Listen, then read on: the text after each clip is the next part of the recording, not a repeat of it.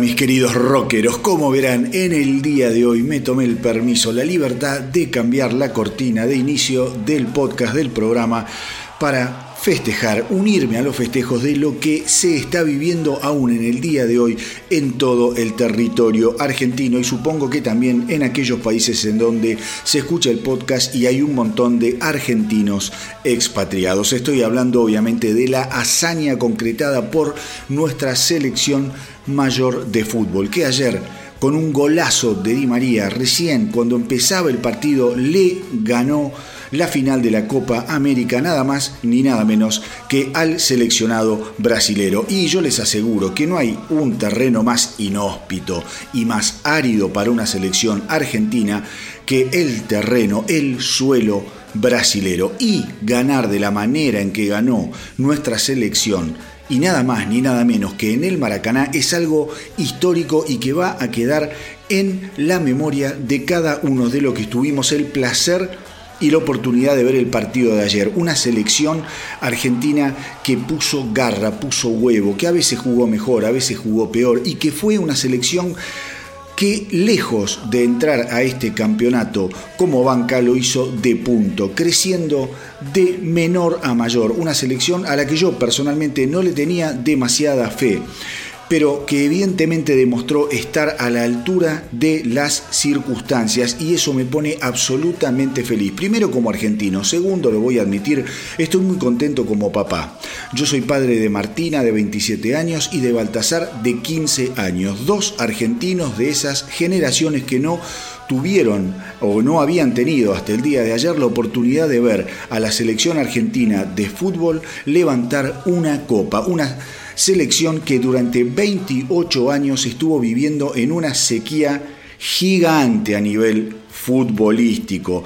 Llegando a semifinales, ok, todos aplaudimos, todos decimos que está muy bien, pero que en realidad nunca nos alcanza. Ahora bueno, tenemos por delante la, eh, el desafío de las Olimpiadas y eh, el año que viene, obviamente, el Mundial de Fútbol. Un párrafo aparte.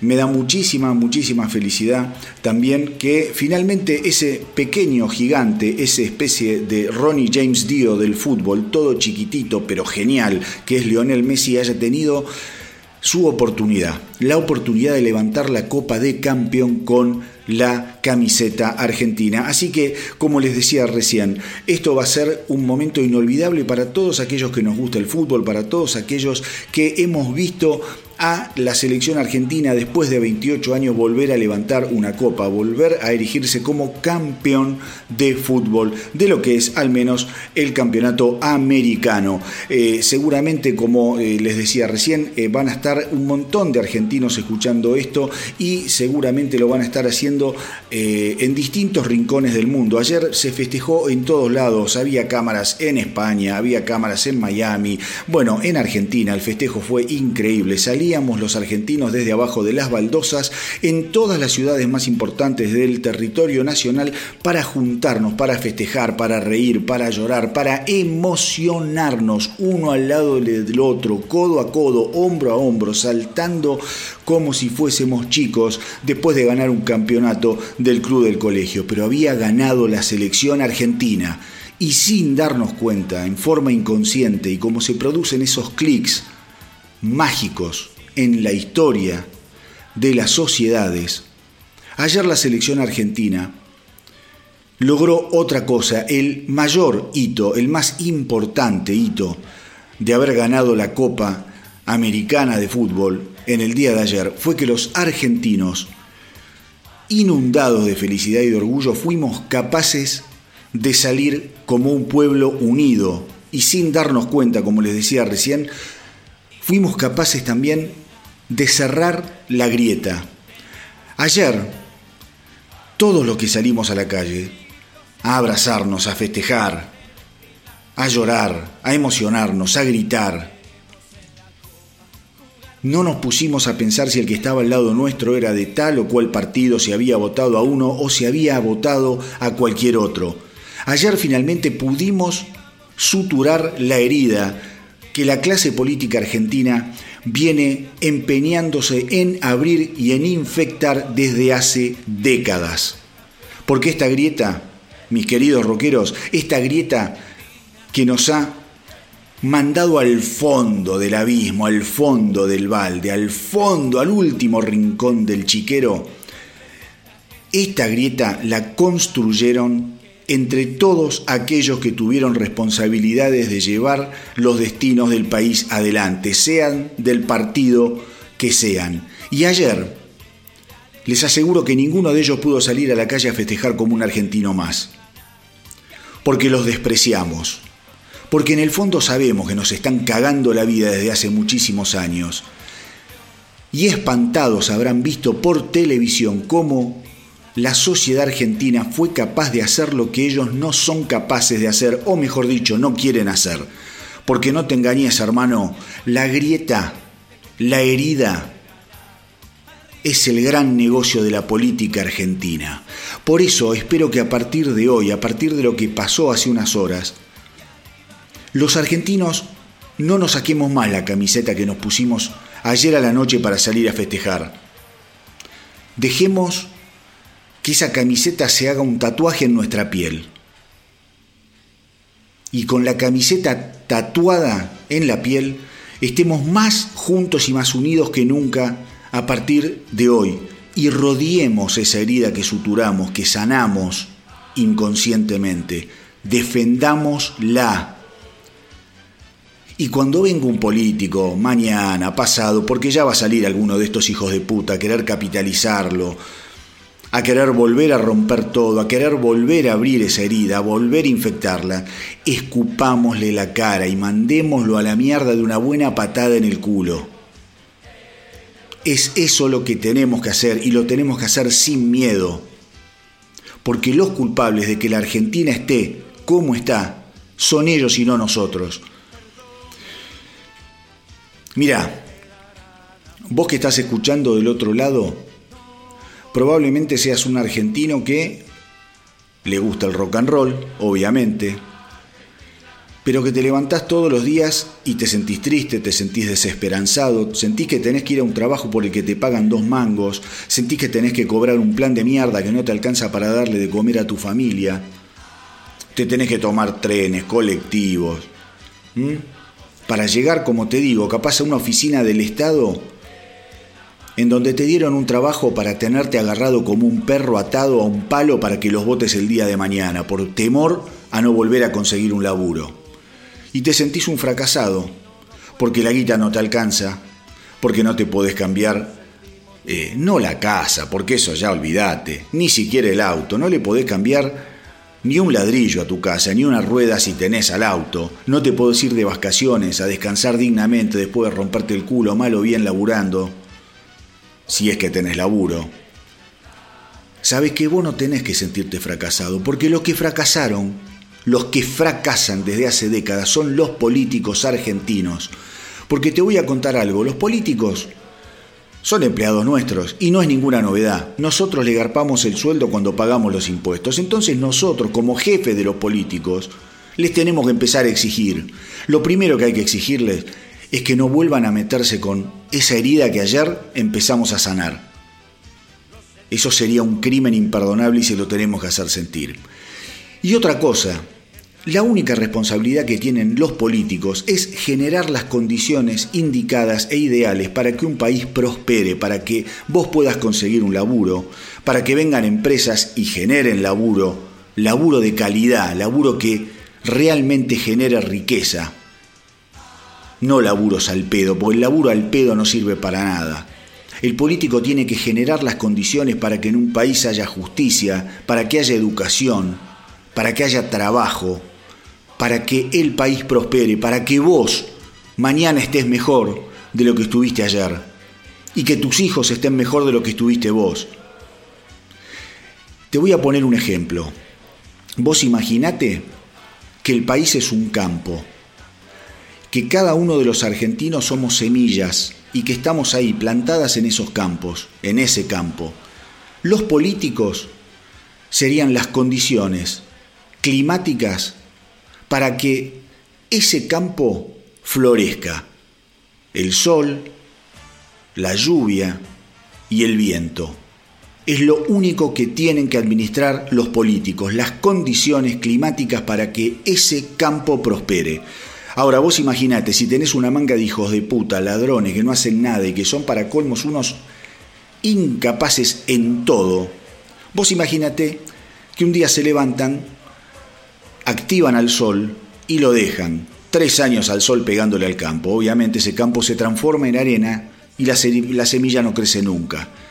Hasta que uno se aviva y dice, che, pongamos la lluvia. Entonces te ponen la lluvia, te apagan el sol y te llueven millones de centímetros cúbicos de agua. ¿Y la qué pasa? Se pudre la semilla y no florece. Entonces algún iluminado, algún iluminado dice, no, acá tenemos que empezar a manejar un poquito de sol, un poquito de lluvia. Y empiezan a florecer las semillas. Pero obvio, si son una manga de, de forros que no hacen nada bien, alguno se va a levantar y va a activar el viento a todo, a todo lo que da. Y esas semillas, esos pequeños brotes que empezaban a florecer, van a salir despedidos, arrancados por el viento, desde la raíz. A eso nos estamos enfrentando.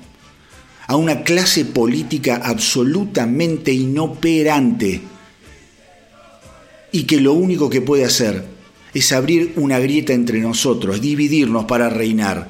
Ayer, mis queridos rockeros, cada uno de los argentinos que salimos a la calle a festejar y abrazarnos con otros argentinos, les demostramos a estos chantas que somos capaces de vivir en paz, unidos, felices, tirando para el mismo lado y sin andar preguntándonos a quiénes o a quiénes no votamos. Ayer nos dimos cuenta de que Argentina es un país que puede ganar. Y otra cosa, nos dimos cuenta de que nos gusta ganar, nos gusta un montón ganar, porque ganar está bien. A nadie le gusta ser un perdedor. Y nos han gobernado para ser perdedores una y otra vez. Y eso se tiene que acabar. A partir de mañana, como les digo, tenemos que cuidar esa herida que está sanando increíblemente, de pedo, por esas casualidades del destino. Ayer empezamos a sanar la grieta y otra cosa, a partir de mañana tenemos que decirle a estos políticos de cuarta que se pongan ellos los botines, que se pongan ellos los yorcitos y que se pongan ellos la camiseta y que salgan a la cancha a jugar el partido que nos merecemos jugar todos los argentinos. Y les tenemos que exigir que empiecen a sacarnos campeones que nos hagan campeones de la justicia, campeones de la honestidad, campeones del trabajo, campeones de la educación, campeones de la salud, campeones de el comercio, de el mundo moderno, campeones de lo bueno y no de lo malo. No les tengamos más miedo y empecemos a exigirles, porque si hay algo que hoy, hoy quedó más claro que nunca, es que los políticos argentinos son los que en definitiva están en offside. Y ahora sí, mis queridos rockeros, como siempre les digo, espero que estén muy pero muy bien y preparados para otro episodio del astronauta del rock, en el que recorreremos los ecos de la semana, las noticias más importantes de los últimos días.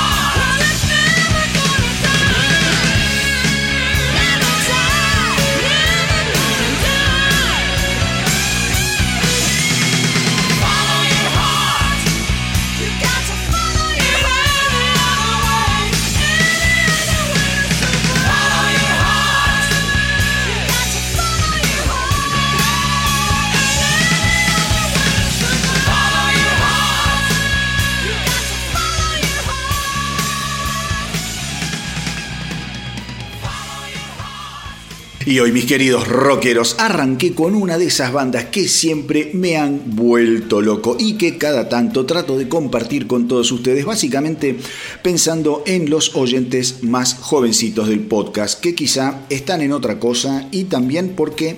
Eh, no, eh, digo, todos los que ya tenemos algunas batallas libradas, algunos años encima, eh, han escuchado lo que acaba de pasar. Digo, lo que escuchamos recién fue eh, Follow Your Heart de los canadienses de Triumph. Y esa es la banda que muchos no conocen, ya sea que sean jovencitos o un poquito más centrados en años. Es una banda legendaria que la rompía ya por finales de los años 70 y comienzos de los años 80 con una andanada de álbumes inspiradísimos, creativos, finos y muy eclécticos por momentos, pero realmente geniales. Y eh, decidí comenzar de esta forma porque esta semana se confirmó una gran noticia y es que el baterista de la banda, Gil Moore, aseguró que finalmente el documental sobre Triumph, eh, en el que se viene trabajando ya desde hace bastante tiempo, creo desde, que desde el 2019, finalmente va a ver la luz en el otoño boreal, o sea, dentro de muy poquito tiempo, un mes y pico, dos meses a lo sumo. Lo que es seguro es que en el cuarto trimestre de este año el documental se estrene en Canadá y quizás en los Estados Unidos. De última, la película se estrenará en los Estados Unidos a más tardar en el primer trimestre del 2022 y de alguna u otra forma, mis queridos rockeros, irá llegando al resto del mundo por suerte, porque se trata de una banda que realmente es imprescindible. Es probable que al menos eh, en Canadá el trabajo sea estrenado en algunos cines, en algunos teatros, cosa que me parece fantástica eh, dada la envergadura de lo que es en la historia del rock canadiense eh, una banda como Triumph. Eh, en cuanto a lo que son las redes de streaming, la cosa todavía se está negociando por lo que pude leer, así que crucemos los dedos para que los muchachos de Netflix se pongan las pilas y la adquieran, así podemos verlo acá en Argentina y por qué no en el resto del mundo. El documental se llama Triumph Laid on the Line, Laid on the Line para aquellos que no lo saben, es una de las canciones más famosas de la banda.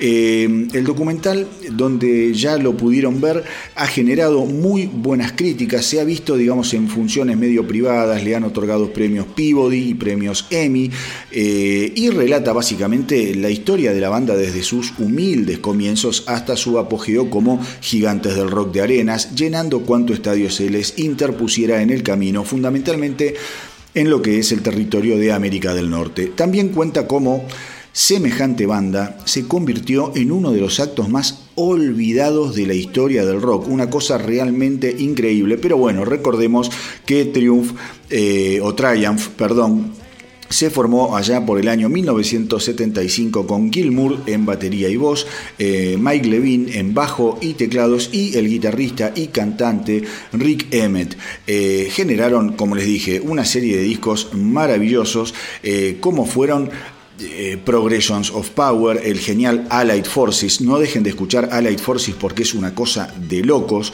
Y Never Surrender. Poco a poco el éxito comercial, a medida que se adentraban en los 80, comenzó a disminuir y en el año 1988 el violero y cantante Rick Emmett decide dar un paso al costado para iniciar una interesante carrera solista. Como sea, creo que el documental va a estar bárbaro para echar un poco de luz sobre una de esas bandas que tienen muy pero muy bajo perfil y que se conoce muy poco más allá de su música. Creo que va a ser una oportunidad muy linda para meternos un poquito más en lo que son los pasillos oscuros de Triumph. Por otro lado, les cuento que eh, Trivium, la banda metalera de Florida, ha lanzado esta semana el demoledor simple In the Court of the Dragon eh, y que básicamente representa todo lo que los fans de la banda pueden estar esperando de ellos. Melodías que son de otro planeta, riffs que caen como avalanchas asesinas y un ataque a cargo de las voces que verdaderamente impresiona.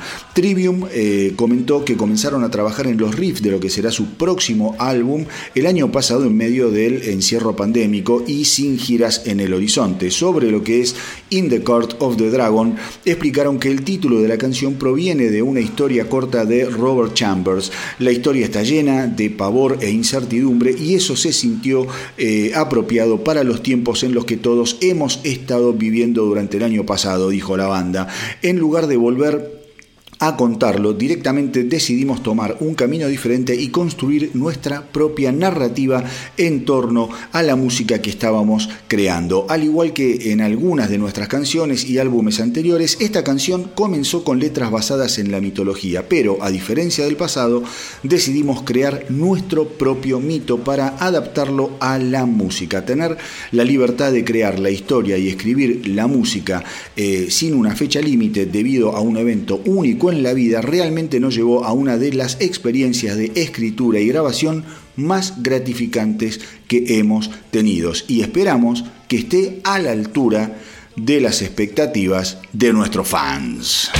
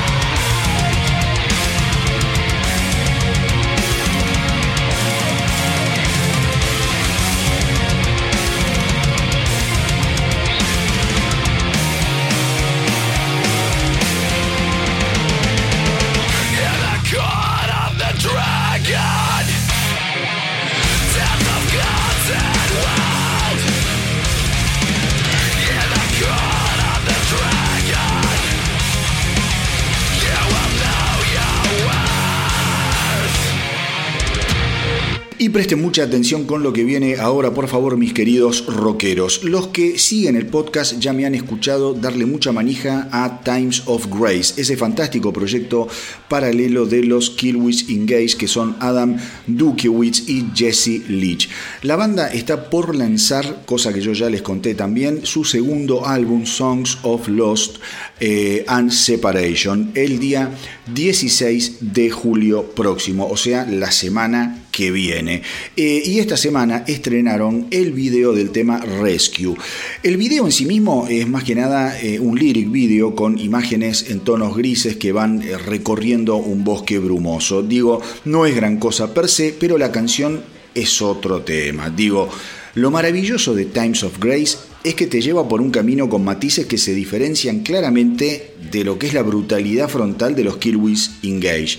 Eh, y eso me parece súper interesante porque nos muestra una dinámica de trabajo absolutamente sorprendente. Jesse Leach Está de más decirlo, pero lo digo igual, es un ser de un talento inconmensurable, una de las personalidades más brillantes y virtuosas de la escena metalera de los últimos años y que definió, junto con los Killwills Engage, el sonido de lo que se conoce hoy como ese new metal bien brutal y al frente. A decir verdad, en Times of Grace eh, ha encontrado un vehículo que le queda pintado, le queda a medida. El primer álbum de la banda data ya del lejano 2011 y acá eh, ya hemos estado hablando y escuchando bastante sobre ese trabajo que no me canso de recomendar.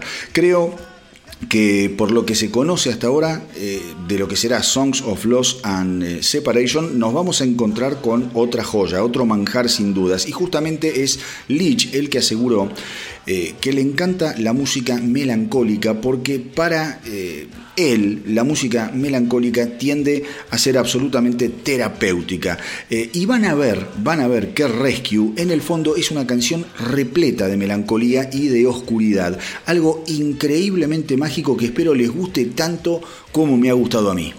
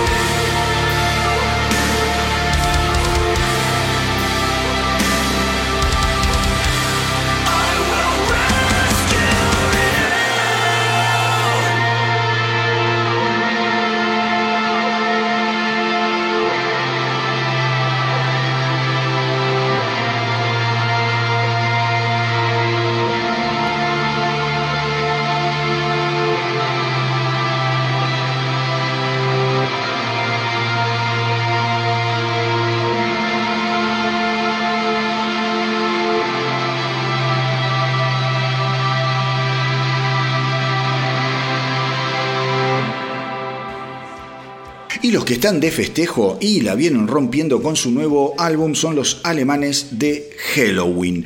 Yo les dije, y no me equivoqué, cuando eh, presenté el álbum, que se trataba de una selección de canciones espectaculares y que mostraban a una banda súper revitalizada. Pues bien, hoy en día el álbum homónimo de la banda ha aterrizado en el top 10 en más de 10 países, incluidos obviamente Alemania, España, Finlandia, Suecia, Suiza, República Checa, Portugal, Austria, Reino Unido, Francia y eh, los Estados Unidos, entre otros. Digamos, en los Estados Unidos alcanzó nada más ni nada menos que el puesto número 3 en el ranking que la Billboard le dedica al rock más extremo y pesado, cosa que es una hazaña para una banda como Halloween, eh, lograr ese impacto a esta altura de su carrera en los Estados Unidos. Me encanta. Un álbum que no pueden dejar pasar y que tiene la particularidad de reunir a eh, integrantes de diferentes periodos de la banda reviviendo lo que fue la gira Pumpkins United, una verdadera panzada de heavy metal clásico con un twist de modernidad que le vino a la perfección.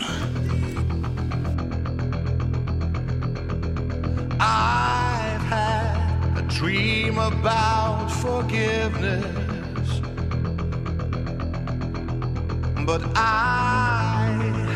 hear the angels say.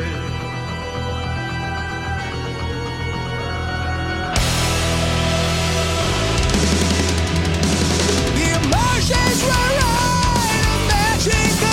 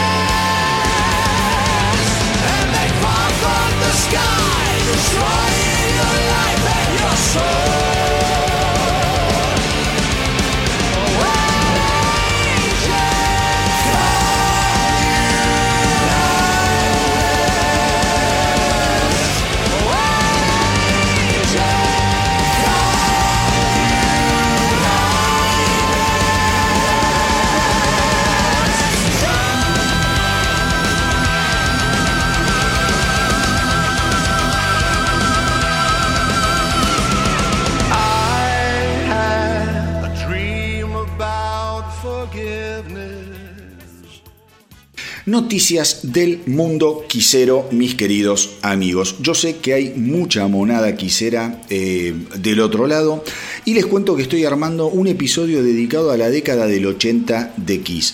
Por ahora no va a ser un episodio demasiado en profundidad como el que le dediqué a la década del 70, sino más bien se va a tratar de un juego un juego que eh, surgió a raíz de una charla con un viejo amigo mío, eh, en la que comenzamos a sopesar nuestros gustos sobre la producción discográfica de Kiss en esa década tan complicada y maldita. Eh, fue así que se me ocurrió hacer un episodio en el que básicamente vamos a estar los dos recorriendo la discografía ochentosa de Kiss y comparando las canciones que cada uno fue eligiendo de cada álbum. Eh, no vamos a elegir más que tres canciones por disco y hasta el momento de grabar el podcast ni él ni yo vamos a tener idea de lo que cada uno eligió para sorprendernos en el momento junto con ustedes mientras lo vamos grabando. Insisto, eh, será más un juego que un episodio en profundidad que quizá en algún momento termine haciéndolo.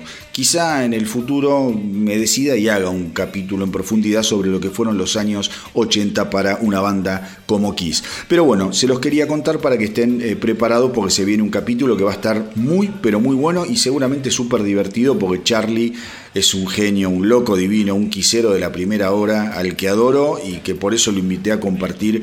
Eh, el que va a ser realmente el primer podcast eh, hecho de a dos, porque los Hablemos de Rock que hay dando vueltas por ahí en las que estoy con Marcelito, otro hermano que me ha dado la vida, en realidad son eh, los audios de vivos de Instagram, pero podcast grabado con otra persona, este va a ser el primero. Así que según como salga, quizá empecemos a a mechar eh, capítulos del astronauta del rock hechos de a dos, de a tres o de a cuatro o de lo que sean. Así que esperemos que salga bien.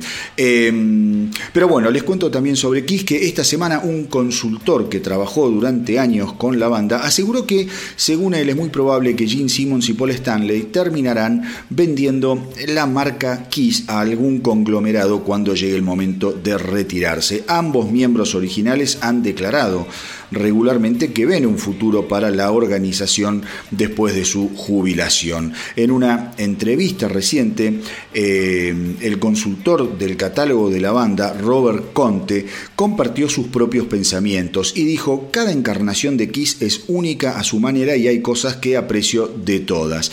Mientras Gene y Paul permanezcan en el grupo, prefiero que Kiss continúe de alguna forma eh, a que se detenga por completo. Sin embargo, no se sorprendan si algún día la marca se vende a algún conglomerado cuando estos dos muchachos decidan retirarse. Eh, Conte también dijo que Kiss debería sobrevivir a aquellos que mantuvieron la llama encendida, por así decirlo, al igual que sobrevivieron Mickey Mouse y Batman. Esos personajes icónicos no se detuvieron después de la jubilación y o la muerte de sus creadores. Para bien o para mal, evolucionaron según fue necesario para seguir siendo relevantes e interesantes. Algo, eh, una declaración piola esta, eh. más allá de los gustos y del amor que uno le tenga a Gene Simmons y Paul Stanley, atenti, acá algo se viene y ya ellos lo vienen diciendo hace un tiempo, pero me pareció muy interesante la comparación con Mickey Mouse y con Batman, me pareció muy piola. Eh, después, ¿qué más dijo este Conte? Dijo que con eh, eh, la gira de despedida, End of the Road, que se está reanudando, dijo que a él le encantaría ver a todos los miembros vivos y ex miembros participar de alguna manera. Dijo, honestamente desearía que el segundo baterista de Kiss, Eric Carr, y el tercer guitarrista, Mark St estuvieran vivos y bien y que tuvieran la oportunidad de ver y disfrutar de todo el aprecio y el amor que sus fans siguen teniendo por ellos. Un sueño mío sería ver a Ace Frehley, Tommy Tyler, Bruce Kulick y Vinnie Vincent subir al escenario para una improvisación de guitarra. Eso sería fantástico, dijo Conte. Y por supuesto, también ver a Peter Chris salir a cantar Beth, Hard Woman, Hooligan y Dirty Living. Eso también sería increíble, pero estoy eh, basado en la realidad y realizo estas profundas fantasías solo para charlar con ustedes. Pero nunca se sabe qué puede suceder. Buenas declaraciones de este Robert Conte, veremos qué pasa. Yo creo que va a ser eh, la gira The End of the Road, una de las giras más festejadas por todos los fanáticos, no solo de Kiss, sino del rock alrededor del mundo y que va a estar llena de sorpresa porque estos dos tipos, mientras estén vivitos y coleando, siempre van a tener ganas de generar algo más grande que el mundo en sí mismo para dar un gran show, el mejor show del mundo y son capaces de transar con el demonio, de traer a Peter Chris, hacer resucitar a Eric Carr y a Marsan Young y Dios sabe qué más. En otro orden de cosas, por su parte, Gene Simmons se refirió a la falta de participación de Peter Chris y de Ace Frehley en el nuevo documental de Kiss Biography Key Story que eh, se estrenó a fines del mes pasado eh, por eh, AIE, por la cadena AIE de televisión. Eh, Gene Simon dijo, Dios los tenga en la gloria, tanto a Ace como a Peter. Eh, al comienzo de la banda fueron lo mejor que nos pasó, pero tomaron decisiones tan horribles en su vida que continúan haciéndolo hoy en día. Continúan tomando decisiones realmente malas, no solo en términos de salud, sino también... Eh, en opciones profesionales. Eh, como acabamos de tener este documental que salió y que es un tema eh, que generó muchísimo interés, dice Gene Simmons, lo primero que se nos ocurrió fue llamar a Ace y a Peter para que participaran del mismo. No hay duda al respecto de que ellos tenían que participar, sin embargo se negaron. Ace, por ejemplo, quería tener eh, derechos e influencia en lo que fueran la edición y el corte final del documental, cosa que obviamente no iba a pasar. Por su parte, Paul Stanley también se refirió a Fresley y a Kiss y a la no involucración en este documental eh, de en Mundo. Paul Stanley dijo que algunas personas pueden pensar que cómo es posible que no haya más de Ace y de Peter en el documental y la verdad es que esos tipos no querían ser parte de esto.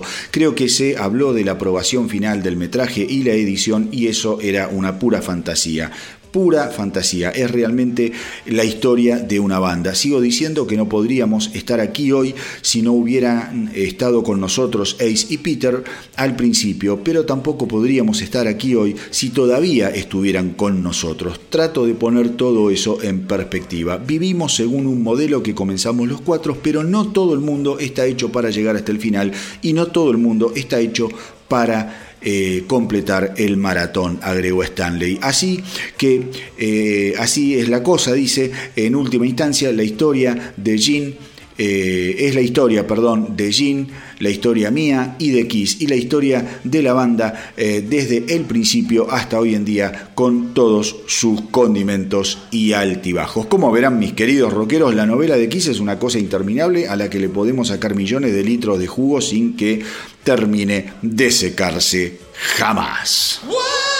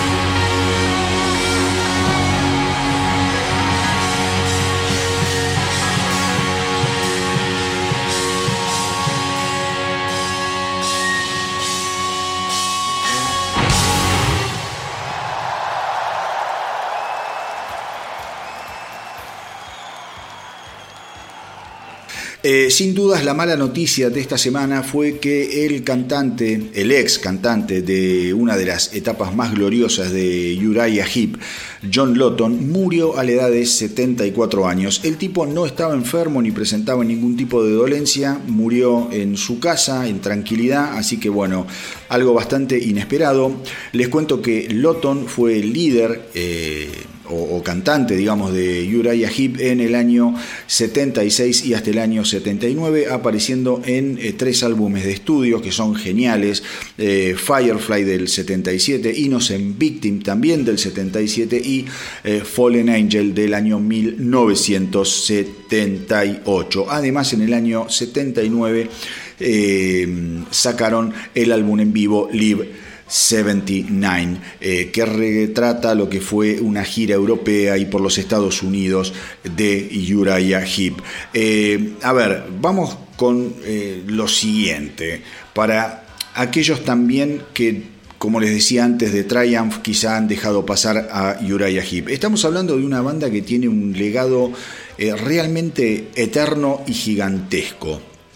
Digo, traten de escuchar estos álbumes que les dije yo, porque son una buena puerta de entrada y son bastante, ¿cómo les podría decir?, parejos en cuanto a estilos musicales. Eh, Uraria Hip es una de esas bandas que, sin proponérselo, sin quererlo, eh, en muchos sentidos terminó sirviendo como inspiración a lo que fueron muchas de las bandas de la New Wave of British Heavy Metal. Estamos hablando obviamente de una banda con una carrera tan enorme que sería imposible tratar de resumir o de definir, pero que sin dudas influyó en muchísimas otras generaciones. Tiene épocas muy pero muy voladas, especialmente la de sus primeros álbumes, en la que por momentos parecen una especie de Jetro Tool con esteroides y que realmente son un placer porque ahí hay rock, hay progresivo, hay barroco, hay metal, digo, es una banda fabulosa por donde se la mire. El ejercicio de descubrirla hoy en día, eh, yo sé que puede resultar un tanto trabajoso, difícil y hasta cansador, pero no por la calidad de la obra, sino por la envergadura de la misma. Como yo les dije recién, tienen muchísimos discos, es una banda musicalmente súper, pero súper completa, intrincada, inquieta. Eh, y para empezar, ya les digo, los tres álbumes de estudio con Lotton son un muy buen comienzo y después no dejen, no dejen pasar esa maravilla del año 72 que se llama Demons and Wizards, una obra imprescindible para entender cómo detrás de las bandas más reconocidas y glamorosas del momento también había monstruos como los Uriah Heep que estaban tejiendo una carrera inspiradísima más allá del mainstream, que más temprano que tarde lo fue dejando injustamente de lado.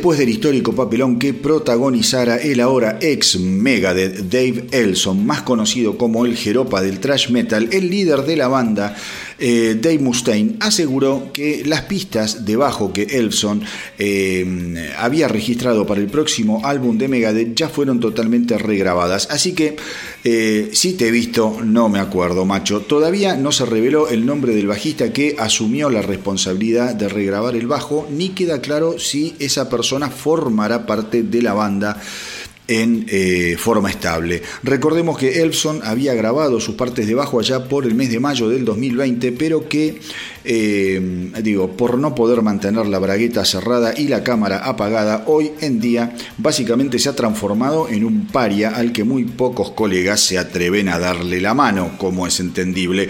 Al menos yo, antes de dársela, averiguaría si Elson es zurdo o diestro, y ante la duda simplemente le daría una palmadita en el hombro. Dicho esto, les cuento que el baterista de Def Leppard, Rick Allen, habló sobre el progreso de las sesiones de composición para el próximo álbum de estudio de la banda. Dijo, siempre hay música nueva en movimiento y estoy muy feliz de anunciar que en un futuro no muy lejano podremos presentar esto que estamos trabajando ahora. Creo que una de las cosas buenas de la tecnología en estos días es que podemos estar en todo el planeta y seguir compartiendo ideas y creando nuevas canciones todos juntos pero separados. Entonces sí, eso es un hecho. Habrá un nuevo álbum de Def Leppard. El cantante Joe Elliott, por su lado, dijo al abordar el hecho de que eh, ya han pasado casi seis años desde que Def Leppard lanzara su último trabajo, eh, Elliot dijo que siendo la industria lo que es hoy en día, todos somos conscientes del hecho de que hay un elemento eh, de los medios que no eh, puedo dejar de lado y es el hecho de que los discos ya no son tan importantes. Y sé que es triste decirlo, pero es un hecho de la vida real. Hacer giras es enormemente importante, mucho más de lo que era cuando salías promocionando discos cuando ellos eran realmente la gran cosa. Y la verdad, mis queridos rockeros, es que tiene bastante razón en lo que dice el bueno de Elliot. Eh, porque si ya tenés una carrera con discos sobre tus espaldas, lo mejor que puedes hacer es salir de gira y hacer guita tocando tus grandes éxitos. Porque está todo bien y es lógico que a uno como fan le guste escuchar canciones nuevas, pero por otro lado somos unos fans de mierda, bastante amarretes y agarrados con el dinero, porque cuando una banda saca un álbum, eh, en lugar de comprar el CD o de comprar la copia digital, lo que hacemos es ir a Spotify al que le pagamos una miseria y escuchar el disco por ahí. ¿Y qué pasa entonces? Que si nosotros le pagamos una miseria, una mierda a Spotify para tener acceso a toda la música del mundo, después Spotify le paga a los artistas una mínima porción de esa mierda que reciben de nuestra parte. Lo que se dice un negocio inviable por donde se lo mire esto de grabar y tratar de vender álbumes. Por eh, lo tanto, vos que estás ahí escuchando, Dejate de joder con la guitarrita, agarrá los libros como te dicen tus viejos, porque de la música cada vez son menos los artistas que pueden ganarse la vida. Muy pero muy triste, pero por otro lado muy pero muy real.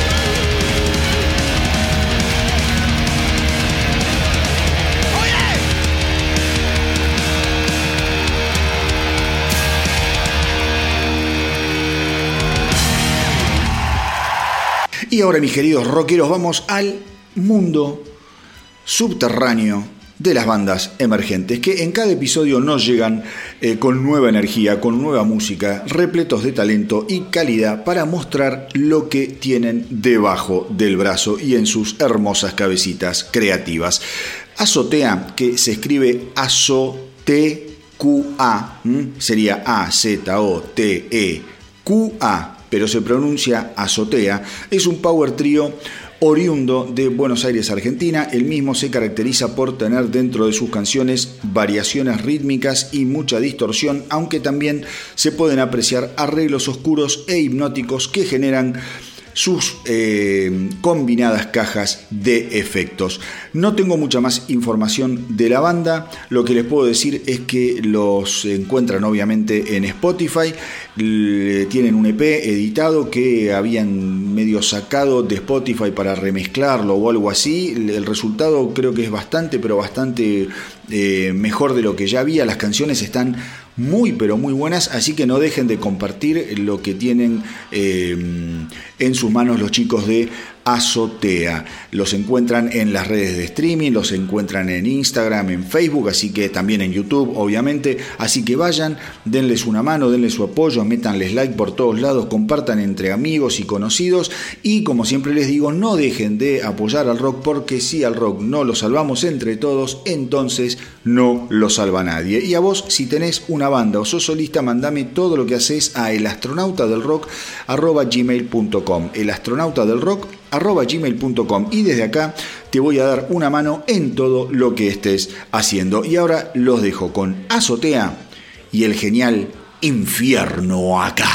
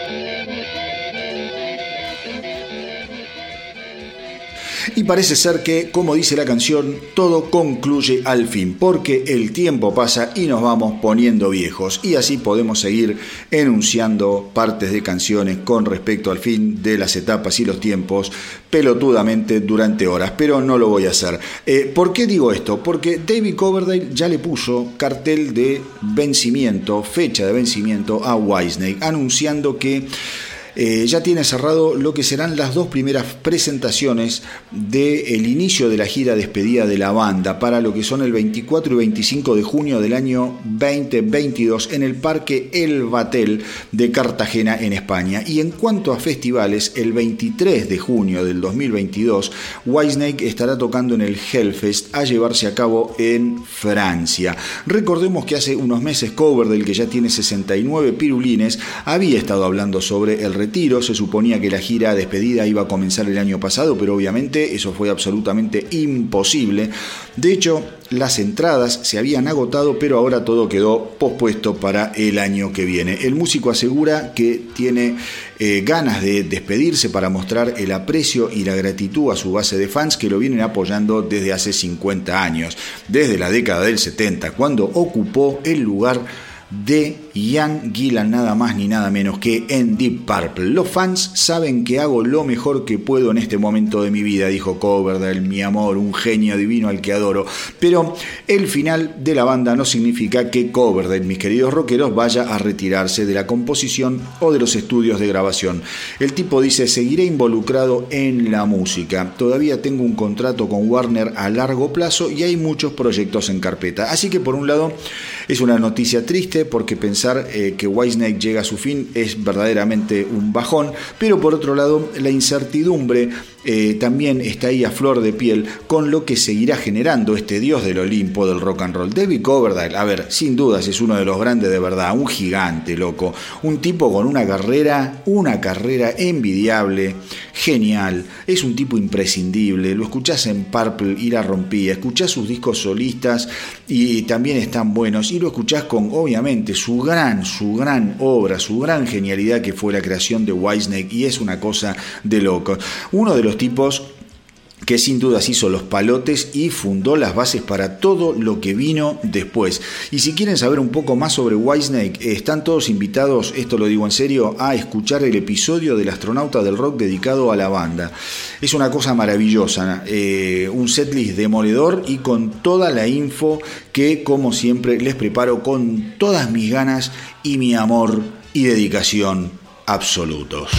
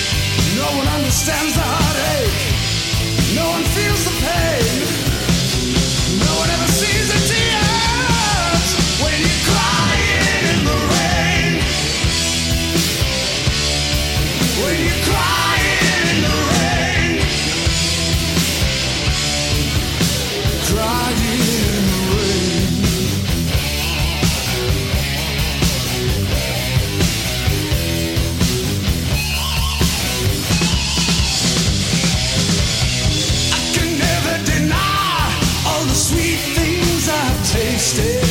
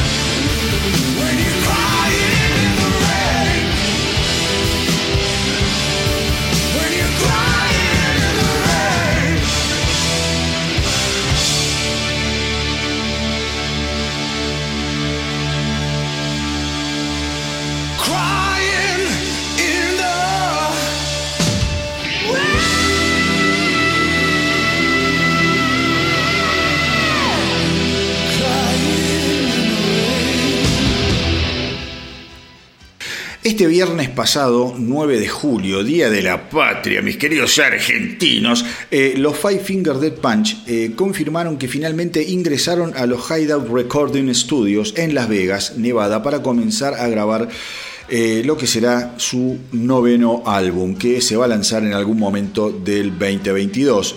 dirigiendo este nuevo esfuerzo de los Five Finger Dead Punch está otra vez Kevin El productor discográfico e ingeniero y compositor canadiense que ha trabajado anteriormente también con gente como Ozzy Osbourne, Disturbed, In This Moment y los geniales que a mí me encantan y que no van a hacer nada más, ya lo veo porque se murió Vinny Polavot, pobre. Estoy hablando de Helgia. Eh, bueno, eh, como se informó anteriormente, Five Finger Dead Punch también planea volver a grabar su álbum debut, The Way of the Feast del año 2007 a finales de este verano para festejar el 15 aniversario de la edición de ese genial álbum. El guitarrista eh, Slotan Bathory explicó que la decisión de reelaborar eh, el debut de los Five Finger Dead Punch, eh, digo, Dice, tiene que ver con que fue un álbum de bricolage verdaderamente autoproducido, mayormente grabado en mi sala de estar, así que pensamos que sería realmente interesante escucharlo con una gran producción adecuada para semejante álbum. The Way of the Fist, mis queridos rockeros, como les dije, fue lanzado en el año 2007 y fue certificado oro en abril del 2011 por llegar a las 500.000 copias vendidas. Un álbum que así como lo grabaron, al menos para mí, ¿eh? Al menos para este servidor, para este astronauta, aún hoy escucharlo me resulta espectacular. A los five, eh, a los five, a los eh, fans de Five Finger Dead Punch, como les dije hace un rato a los de Whitesnake, a los fans de Five Finger Dead Punch, también les digo que hay un especial dedicado a la banda.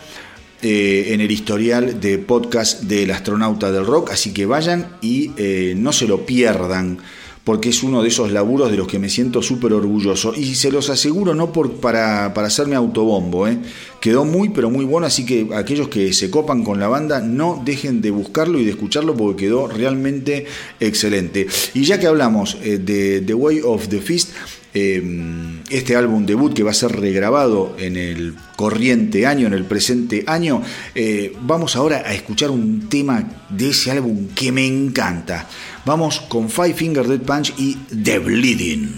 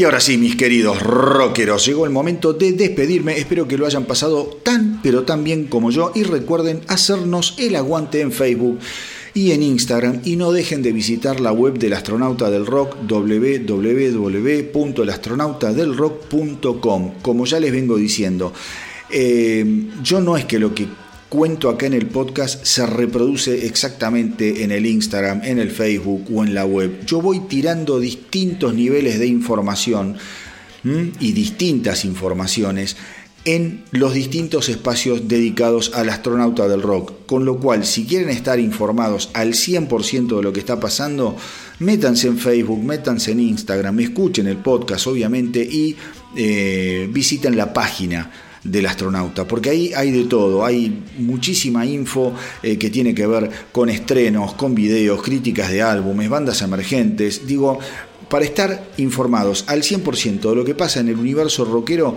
muévanse por las distintas alternativas que les brindo a través de eh, las redes con esto eh, del astronauta del rock. Así que eh, ya les digo, acuérdense que si tienen una banda o son solistas, me mandan todo lo que estén haciendo, como les dije también hace un rato, a elastronautadelrock.gmail.com. La otra manera es que visiten la la página del astronauta y ahí tienen un link eh, que se llama Haciendo Contacto y a través de ese, de ese hipervínculo me pueden mandar gacetillas, materiales, la historia de las bandas, todo. Así que a moverse que los tengo que difundir, negro, que hay un montón de bandas buenísimas que la gente tiene que conocer. Eh, y si la semana pasada arranqué con la versión ensayada de Sad But True de Metallica, que va a formar parte de la edición súper especial para conmemorar el 30 aniversario del álbum negro y sobre la que ya hablé largo y tendido en el episodio eh, anterior, esta semana la banda siguió con los adelantos eh, de esa edición especial cuando dio a conocer una versión de Hollier Dan Doe, una versión espectacular grabada durante los ensayos de preproducción en los Bayview Studios en Richmond, California, el 4 de octubre de 1990. Una pieza histórica con la que voy a cerrar el episodio del astronauta del rock para que la vibración y la distorsión nos mantenga en contacto eléctrico hasta el próximo capítulo de esta aventura intergaláctica ideal para exquisitos, inquietos, fanáticos y exploradores del universo rockero. Así que, mis queridos rockeros, de mi parte no mucho más, quédense ahí hasta el final, así no se pierden esto de Metallica que está buenísimo.